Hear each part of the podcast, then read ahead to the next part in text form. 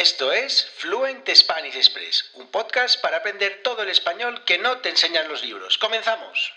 Muy buenos días, bienvenidos, bienvenidas a Fluent Spanish Express Podcast. Todos los días, de lunes a viernes, contenidos con consejos, con recursos y recomendaciones para llevar vuestro español al siguiente nivel. Hoy es lunes 5 de septiembre de 2022, episodio número 262, 262, un episodio que como el viernes pasado vamos a dedicar a las expresiones. Concretamente hoy vamos a hablar de cinco expresiones que utilizamos frecuentemente los nativos españoles con el verbo estar. Y es que siempre hay muchas dudas de si utilizar el verbo estar, el verbo ser. Bueno, pues hoy os voy a contar, os voy a explicar cinco expresiones, su significado y cómo las utilizamos. Y antes de nada, pues como siempre presentarme por si estáis aquí por primera vez. Mi nombre es Diego Villanueva, profesor de español online y el creador de Fluent Spanish Express en www.fluentespanish.express. Allí hay un programa de hábitos en el que cada lunes por la mañana os envío eh, cuatro contenidos con diferentes tareas para practicar todas vuestras habilidades lingüísticas. Si queréis probarlo durante una semana, podéis entrar en www.fluentespanish.express. Esta semana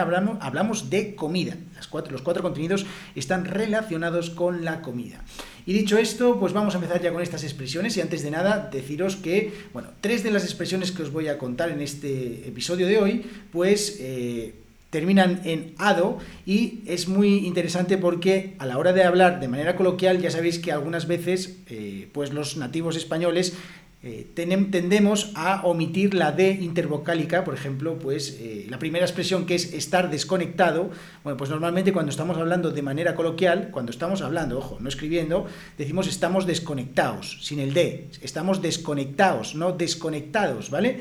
Eso, esto es interesante porque hay tres expresiones que tienen, este, tienen esta omisión de la D intervocálica, que significa que está entre dos, entre dos vocales, A y O. Entonces, bueno, pues simplemente que lo sepáis, que lo tengáis en cuenta. A la hora de escribir, yo siempre lo escribo de manera eh, correcta, con el ADO, pero Ah, si voy a escribirlo tal y como suena porque estoy eh, mencionando algo que ha dicho una persona, pues entonces lo hago de manera cursiva. Es decir, ya sabéis, pues, eh, cuando están así un poco las letras durmiendo hacia un lado. Bueno, pues vamos a empezar con las cinco expresiones. La primera de ellas, la que decía, estar desconectado o estar desconectado significa estar un poco aislado. Normalmente pues lo hacemos de una manera premeditada, es decir, lo decidimos nosotros mismos, por ejemplo, estar un poco desconectado de las noticias cuando simplemente pues bueno, no consumimos este tipo de contenidos, de noticias. Por ejemplo, yo cuando estaba en Polonia, pues eh, estaba un poquito desconectado de la actualidad de España porque pues no estaba tan eh, al día, no, no estaba pensando tanto en las noticias en España, con lo cual estaba un poco desconectado. Otra expresión interesante, estar cascado o estar cascado, estoy cascado, bueno, pues es cuando no estás en tus mejores momentos físicos, en tus mejores condiciones físicas, cuando tienes algún problema, alguna lesión, tienes algún dolor y eso pues no te permite estar al 100%, pues estás un poco cascado. Normalmente esto de estar cascado lo vamos utilizando a medida que nos vamos haciendo mayores, a medida que vamos cumpliendo años y entonces empezamos a estar un poquito cascados, ¿vale? Pues esa expresión estar cascado es estar, no estar en nuestro mejor momento físico, no estar en nuestras mejores condiciones físicas, tener dolores, ¿vale? Otra más, estar colgado o estar colgado. Estar colgado eh, se utiliza muchísimo, eh, sobre todo en el mundo relacionado con las drogas, y es que cuando alguien eh, está colgado, significa que está como de estas personas que están así un poco ausentes, que les hablas y no responden porque están como un poco con la mirada perdida, que están así un poquito, digamos, bueno, en sus cosas, en su mundo interior, pues en este caso, estar colgado viene de esto de las drogas, pues normalmente cuando una persona se droga, que está un poco pues ida, pues en este caso estar colgado es cuando estás así un poco ausente, ¿vale? Otra más, esta es interesante, estar cachas. ¿Qué significa estar cachas? ¿Qué creéis? Bueno, pues significa estar fuerte. Estar cachas, eh, en este caso, eh, bueno, pues exactamente el origen no está muy claro. En algunos lugares se utiliza la palabra cacha como pierna y normalmente pues se decía que si una persona tenía las piernas fuertes, pues normalmente era una persona que estaba fuerte en general. Ya sabéis, los que vais al gimnasio, que muchas veces, muchas personas, pues eh, están muy fuertes en la parte superior, en el tronco, pero, o en los brazos, pero eh, resulta que en las piernas tienen algún problema de estar un poquito más delgados. Sin embargo, estar cachas, en este caso, significa estar fuerte, estar, ser, estar cachas. Se puede utilizar con eh, el verbo ser, si nuestra característica es ser un cachas, eres un cachas cuando estás muy fuerte, pero es como si fuera una condición permanente tuya, siempre, estás, siempre eres un cachas, ¿vale?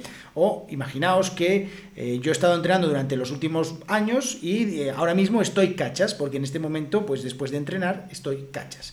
Y la última expresión de este día de hoy es estar en el chasis, lo contrario, el chasis pues eh, cuando decimos que una persona está en el chasis, es una persona que es esquelética, raquítica, que es excesivamente delgada, está, bueno, pues esas personas que parece que están enfermas de lo delgadas que están, ¿no?